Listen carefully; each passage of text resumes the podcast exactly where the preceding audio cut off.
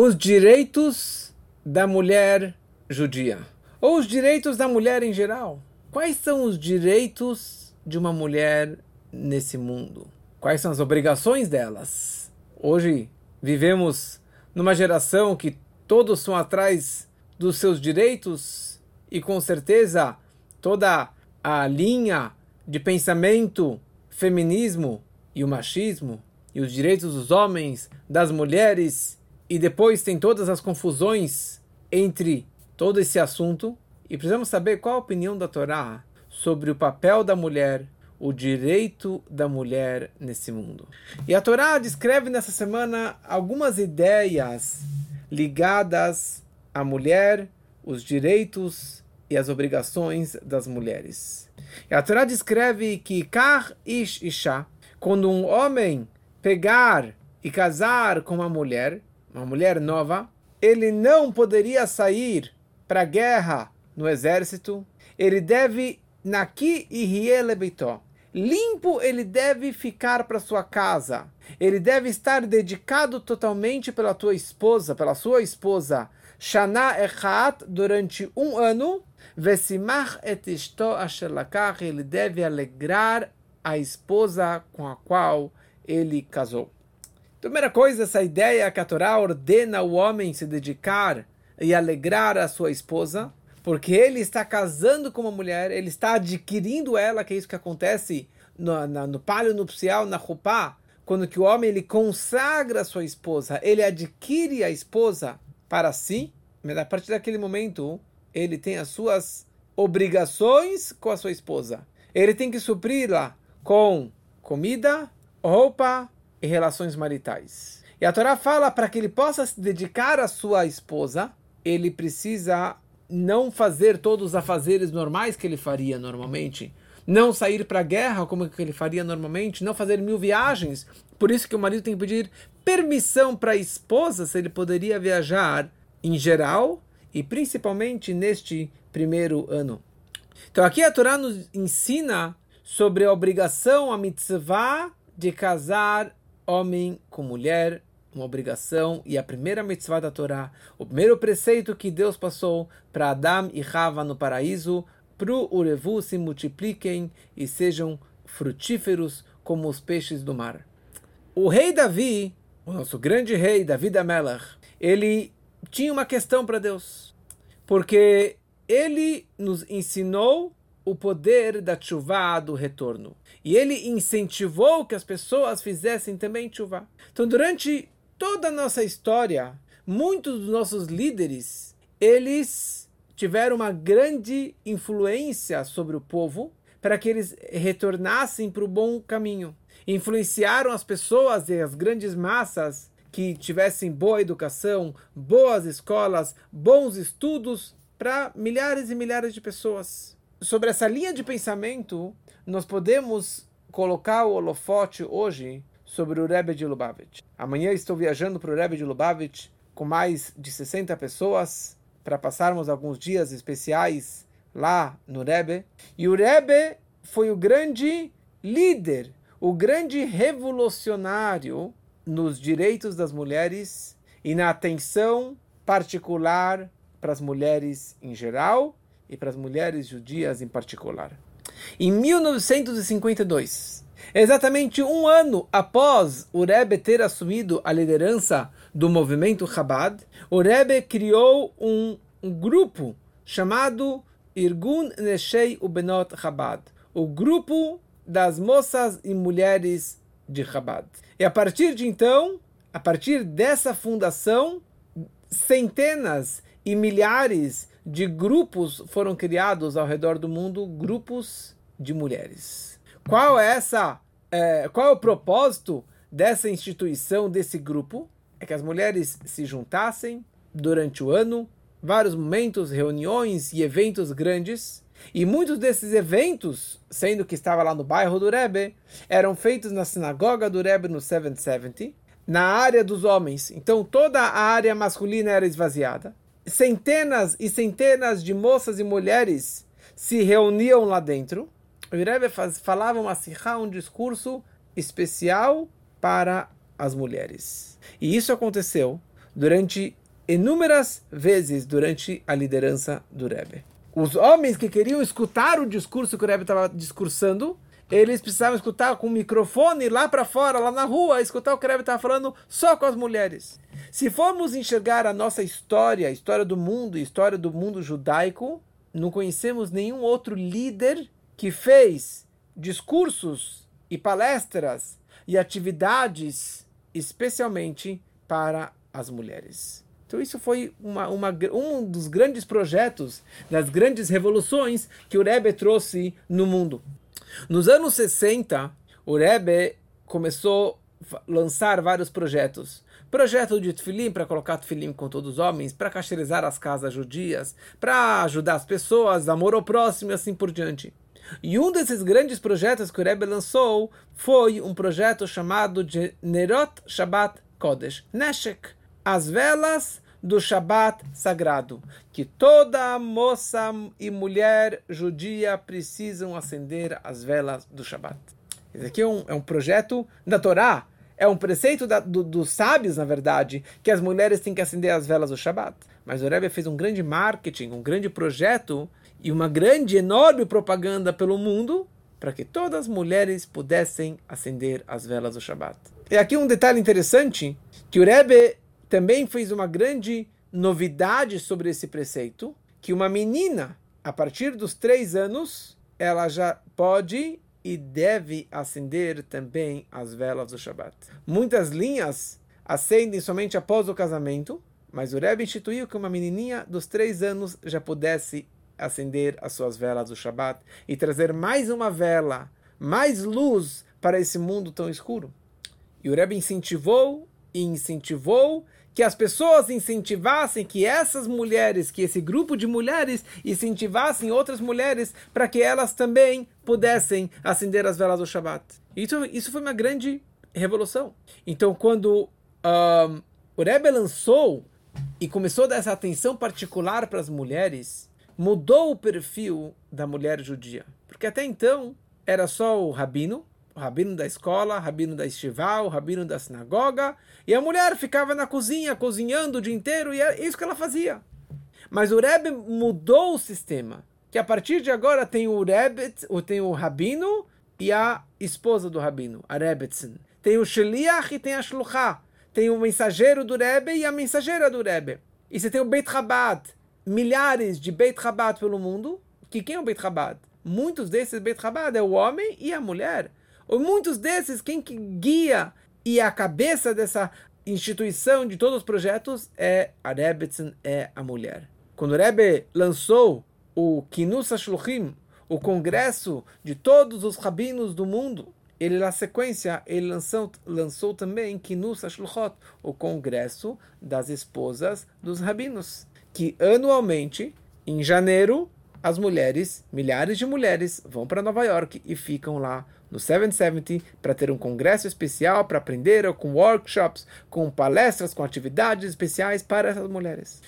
Até o ano de 1950, não era comum ou era muito raro que uma mulher, uma moça, uma menina estudasse Torá. Escolas judaicas para meninas era muito raro naquela época. A educação era para que a menina ficasse em casa, ela é o Akeretabait, o pilar da casa, e ela fica nesse, nesse, nesse estilo de casa, cozinhando, aprendendo a ficar em casa. Mas o Rebbe transformou novamente esse conceito. E o Rebbe incentivou e explicou que as meninas, as moças e as mulheres precisam e devem estudar a Torá, e não somente um pouquinho, mas tem que estudar a Torá e mergulhar no estudo da Torá de uma forma profunda e ampla. Se elas podem ir para a faculdade, por que, que elas não podem estudar Torá?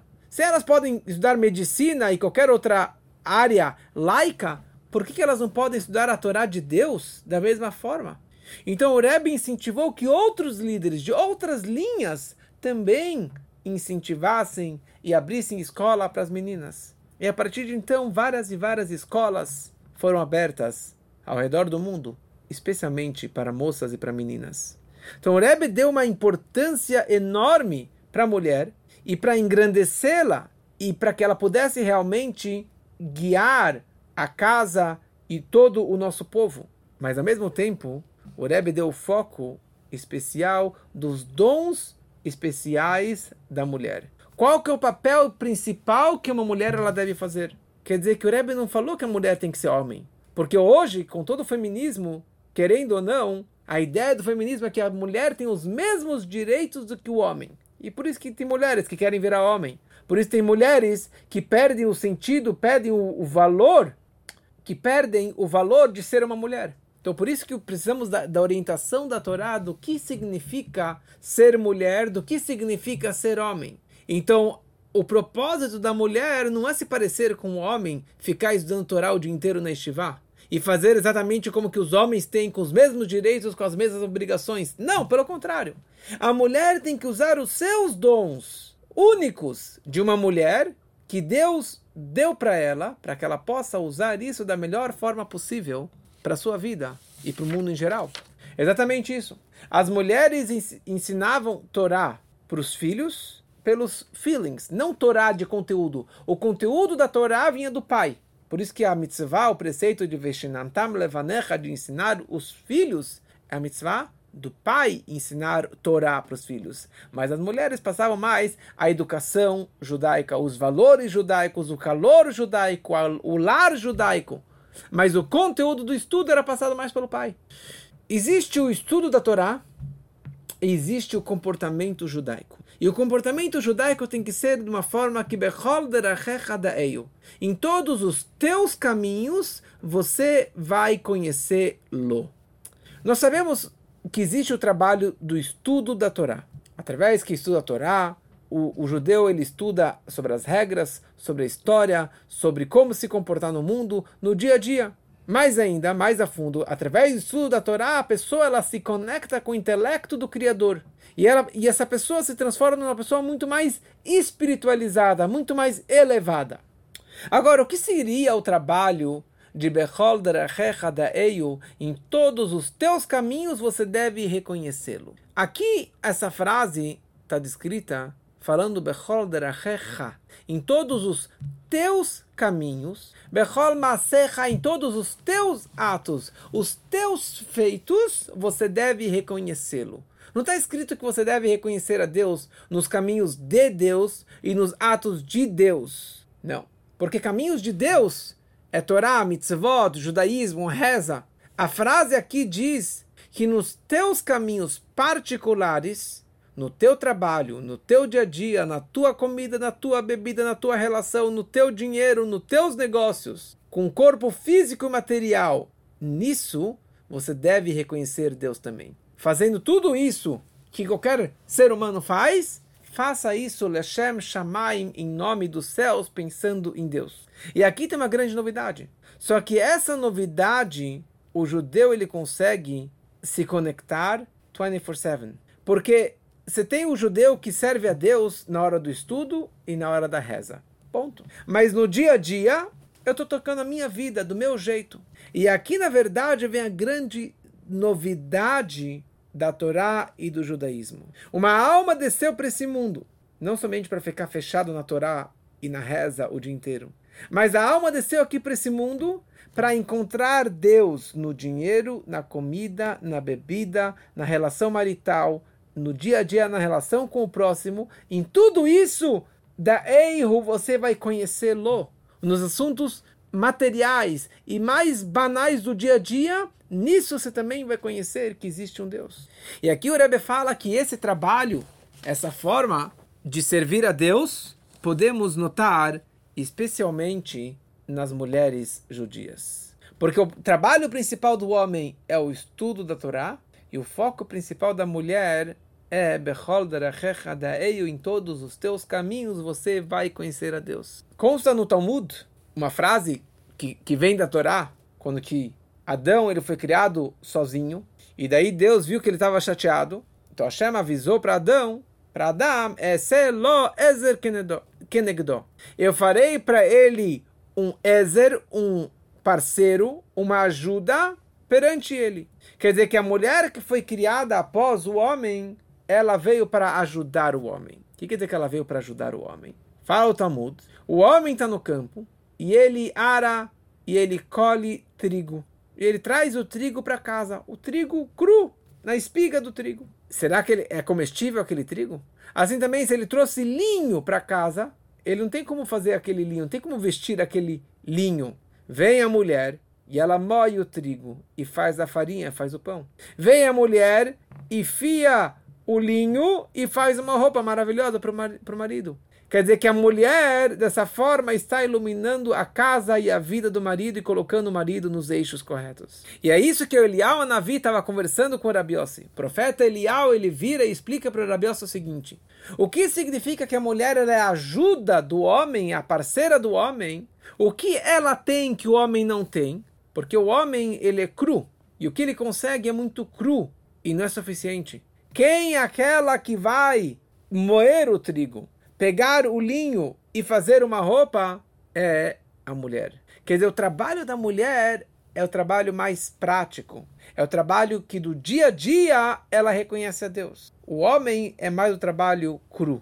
Em outras palavras, o trabalho principal do homem é o estudo da Torá. Torá significa orientação. Como que devemos nos comportar no dia a dia.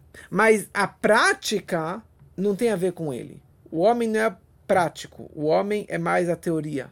O homem é mais o estudo, é mais ficar no escritório, mas chegar em casa, educar as crianças, criar as crianças, fazer a comida, isso daqui já é o trabalho da mulher. A educação do dia a dia dos filhos é da mulher. Eu estou aqui dando essa live e minha mulher está em casa cuidando e educando meus filhos e fazendo a comida para eles. Quem que é o responsável pela comida kasher em casa? é a mulher. Quem é responsável de ir a mikve e todas as leis de pureza familiar é a mulher. Então o lar judaico depende basicamente da mulher. E por isso que ela é chamado Akeret Abayit, o pilar da casa, o papel, o principal da casa. Isso que é o trabalho principal que a Torá nos ensina da, da mulher. Óbvio que isso aqui não é uma separação absoluta, que os homens, é, os homens estão só na Torá e as mulheres estão só no trabalho, em casa cozinhando. Não é verdade isso. Porque tem mulheres que estudam mais do que homens e tem homens que estão mais na, na, na educação no dia a dia. Mas precisamos saber que a base do judaísmo e a base do casamento se fun funciona dessa forma. O homem, ele está na rua e a mulher está lapidando e trazendo as coisas na prática a educação na prática, a comida na prática, e pegando aquele trigo e aquele homem tão bruto e lapidando o marido e ajudando o marido para que ele possa ser uma pessoa melhor. Então, com isso, conseguimos entender na prática a ideia de Amase o Aikar. Tem toda uma discussão no Talmud. O que é o mais importante? O estudo teórico ou a prática?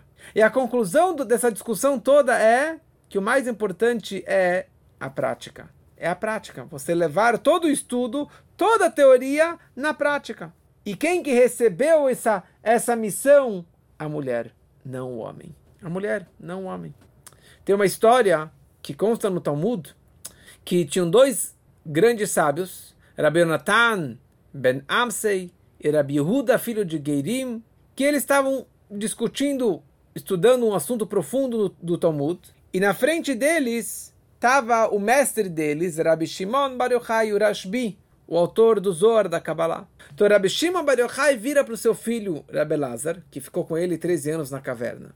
Ele falou, olha, esses homens aqui são dois grandes homens. Vá e peça deles uma bênção.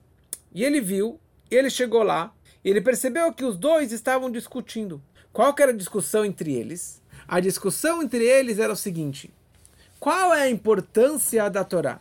Um versículo na Torá nós aprendemos que a Torá é a coisa mais importante da vida do homem. Acima de tudo, de todo mundano, assuntos mundanos, e acima da, das mitzvot, dos preceitos, da ajuda ao próximo. Ou seja, a Torá é a coisa mais importante. E de um outro versículo dá para aprender que a Torá realmente é a coisa mais importante e menos das mitzvot.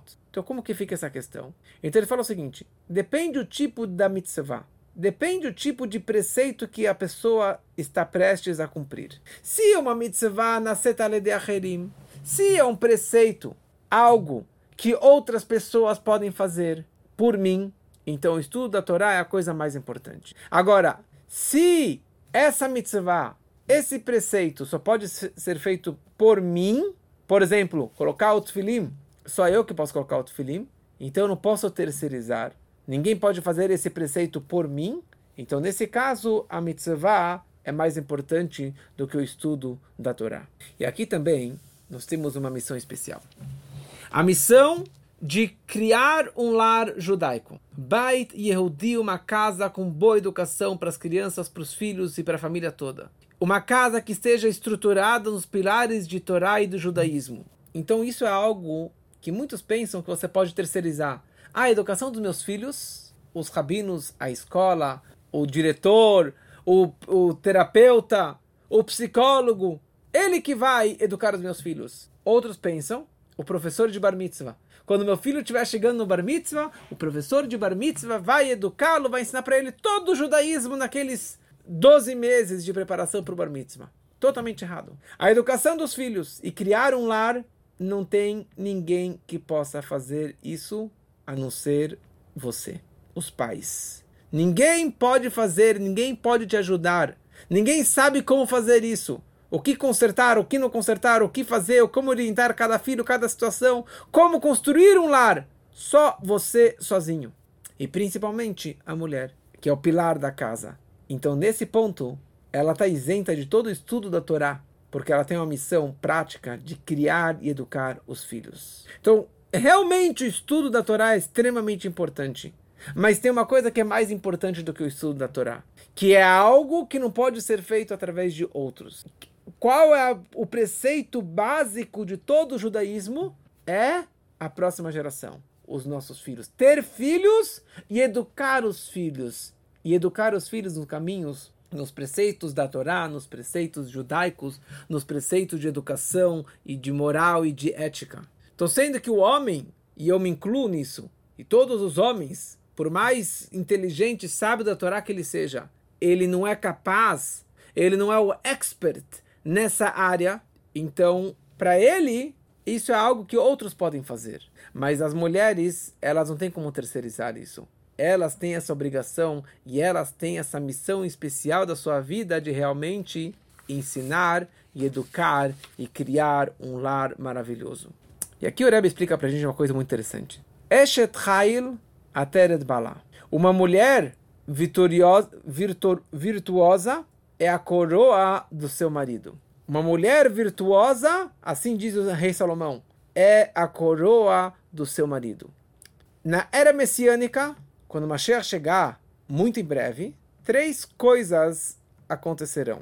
Nas dez forças, nas dez sefirot, a décima e mais baixa sefirá, que é Malchut, que é reinado, realeza, ela se transformará a coroa. Por isso, quando Mashiach chegar, a mulher estará acima do homem. Numa questão física, moral e espiritual, mística, a mulher, que é o Malchut, que é a última das dez forças, estará acima do homem que é Zazerampin. E por essa razão consta no Arizal, no grande cabalista, no Arizal, que na era messiânica, Masé e Egadol, as ações serão o mais importante.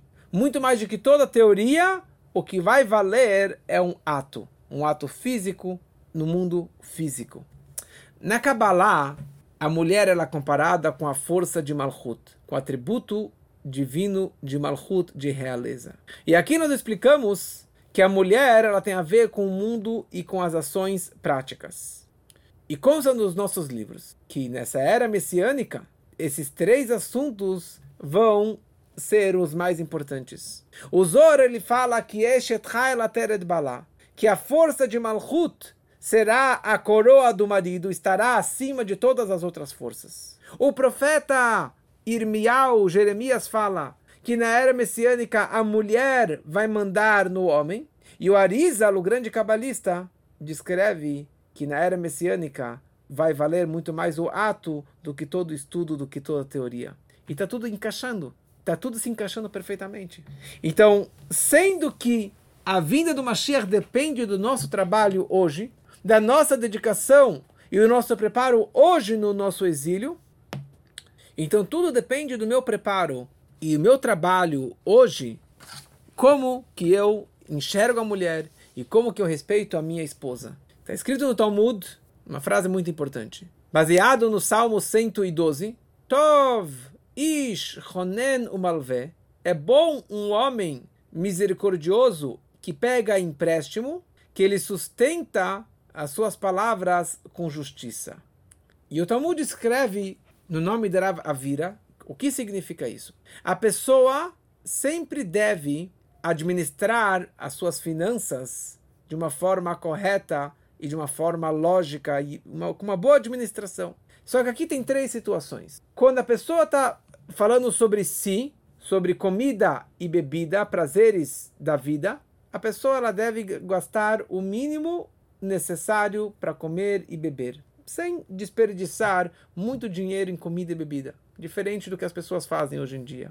Quando estamos falando sobre roupa, roupagens, a pessoa ela pode gastar aquilo que ela tem, aquilo que ela lucrou, é, não deve economizar em roupa, porque a pessoa ela deve estar tá bonita, não desperdiçar todo o dinheiro, mas ela pode investir mais em roupas. Agora, quando se trata sobre a mulher, sobre a sua esposa, fala o Talmud, fala a Gemara, a pessoa ela deve gastar, o marido deve gastar mais do que ele tem. Estão ouvindo? Homens, maridos e mulheres estão ouvindo? O homem deve gastar a mais daquilo que ele tem. Se a pessoa está negativo no banco, pegue o empréstimo para você alegrar a tua esposa, para ela ter uma roupa bonita, uma joia bonita, aquilo que ela precisa, porque nisso não tem desconto. Para tua roupa, ok. Para tua comida, ok. Mas para roupa, comida e prazer e alegria da tua mulher, você pega empréstimo para alegrar a tua esposa. Yoter mais do que você tem, você deve dar para tua esposa. Você deve honrar a tua esposa a mais daquilo que você tem. Por que isso? Porque o Talmud escreve que assim devemos lidar com as nossas esposas. Então, se a Torá nos ensina isso, então, a primeira coisa, com certeza que a mulher merece esse cavó dessa honra, porque se a mulher não merecesse essa honra, não seria estipulado a obrigação de eu me matar para pegar um para pegar um empréstimo para dar para ela. Então, com certeza que ela merece. Então, talvez tudo aquilo que eu tenho não seja suficiente para ela. Então, vá, pega um empréstimo, se vire para você dar para ela aquilo que ela precisa. Mais do que você precisa, mais do que você tem, você deve dar para ela. Sabe por que assim funciona? Assim funciona porque na parte mais profunda da Torá, na parte mais mística, isso que vai acontecer e vai se revelar muito em breve na vinda do Mashiach, na redenção. Nekevat sovev gever, a mulher estará acima do homem. E agora, na verdade, já estamos nos preparando para essa era messiânica. E sendo que a maioria do trabalho e do comportamento da casa depende do pilar da casa, que é a mulher, que ela é a parceira do homem, que foi criada como parceira para o homem. Quer dizer que o homem não tem força por si só de administrar a sua vida. Deus criou a mulher para ajudá-lo. Então, todas as forças que ele tem é para ajudá-la. E as forças que ela tem são forças maiores do que ele tem. Então você tem que dar mais para ela do que você dá para você. Você tem que dar mais respeito, mais amor, mais dinheiro, mais roupa, mais joias, porque você dá para você mesmo. Olha só o que a Torá nos ensina. A, a Torá cobra do marido de dar para sua mulher um nível de vida além da sua capacidade. Porque a honra que ela merece pela Kabbalah, pelo judaísmo, é enorme. Então por isso que nós vemos agora que o fato é que as mulheres entendem muito mais coisas do que os homens, principalmente de como administrar uma casa, de como educar os filhos, de como de fazer uma comida, porque elas receberam um dom ou vários dons muito acima, muito maiores do que o homem. Então por isso que o homem tem que respeitar lá muito além do que ele se respeita e muito além da sua capacidade. E é isso que aconteceu na verdade também no momento da outorga da Torá no Monte Sinai. Quando que Deus estava falando com Moisés no Monte Sinai, Hashem ele fala para Moshe a seguinte declaração: Kotomar lebeit Yaakov vetaged libnei Israel. Primeiro você deve falar com as mulheres e depois você fala com os homens. Primeiro você fala com as mulheres que elas são mais ligeiras e elas são pioneiras. E depois para os homens você passa todos os detalhes. Porque Deus reconheceu o poder e a força, a inteligência, a capacidade das mulheres então Deus falou: vai falar primeiro com, os, com, as mulheres e depois você fala com os homens. E só após as mulheres terem aceito receber a Torá no Monte Sinai, só depois que Moshe foi falar com os homens. Porque as mulheres é aquelas que têm a capacidade, o poder de receber a Torá e de passar para os filhos e de criar um lar judaico, de passar o judaísmo para a próxima geração. E essa que é a grande novidade da nossa geração, que estamos prestes a receber a vinda do Mashiach. Fala o grande cabalista Arizal que existe um conceito que se chama reencarnação. Gilgulim. Uma alma, todas as nossas almas não estão aqui de primeira vez, já vieram aqui inúmeras vezes. E praticamente nenhuma das nossas almas hoje é a primeira viagem. Já estiveram em outras vidas, em outras viagens e vieram para cá para fazer uma outra missão que ainda não cumpriram na outra jornada. Então fala o grande cabalista Arizal que uma alma desce para o mundo para cumprir uma missão específica. Se ela não cumpriu a sua missão na primeira vida e deu um problema naquela vida, ela fez alguma coisa de errado, ela pode ser que ela vai voltar novamente para o mundo e vai ter mais uma oportunidade de cumprir aquela missão que ela falhou na primeira vida ou de concretizar ou consertar algo que ela falhou na primeira vida. Isso chama Gilgul, essa reencarnação. Fala o Arizal que a nossa geração, que é a última geração do exílio e a geração que vai receber a vinda do Mashiach, é uma reencarnação da geração do deserto que saiu do Egito e recebeu a Torá no Monte Sinai, no deserto. E por essa razão, as mulheres são as que comandam e que mandam as nossas vidas hoje em dia. Vamos voltar lá para trás. 3.330 e poucos anos atrás no bezerro de ouro. Os judeus pecaram no bezerro de ouro. Todos os homens estavam conectados com o pecado do, do, do, do bezerro de ouro. Quem que incentivou isso foi o Erevrav, aquela mistura de povos de outras nações. Mas nenhum dos homens advertiram e brigaram e impediram que fizeram, fizessem um bezerro de ouro. Já as mulheres, então, já que eles não impediram, não advertiram, eles têm uma participação no bezerro de ouro. Já os homens, quando foram pedir para as mulheres as joias, os brincos, os colares para fazerem o bezerro de ouro, as mulheres começaram a bater e gritar e xingar os maridos, falando: vocês estão loucos, vocês querem fazer um bezerro de ouro, idolatria? E eles foram embora.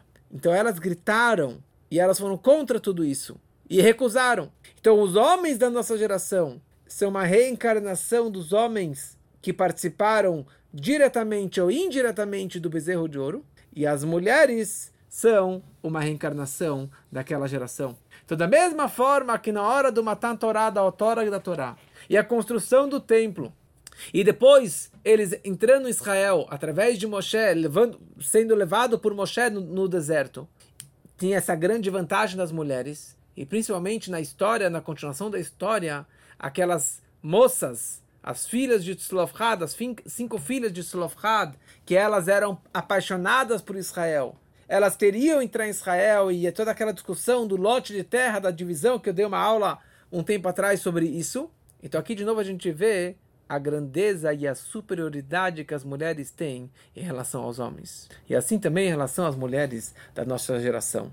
As mulheres de hoje, elas têm dom em geral, mas não só para ser um CEO de uma empresa e de abrir uma mega empresa e de ter mais dinheiro do que o marido, como que conhecemos várias mulheres que têm mais dinheiro do que o marido. Não tem problema nenhum nisso. Mas ela tem que saber que ela tem um papel.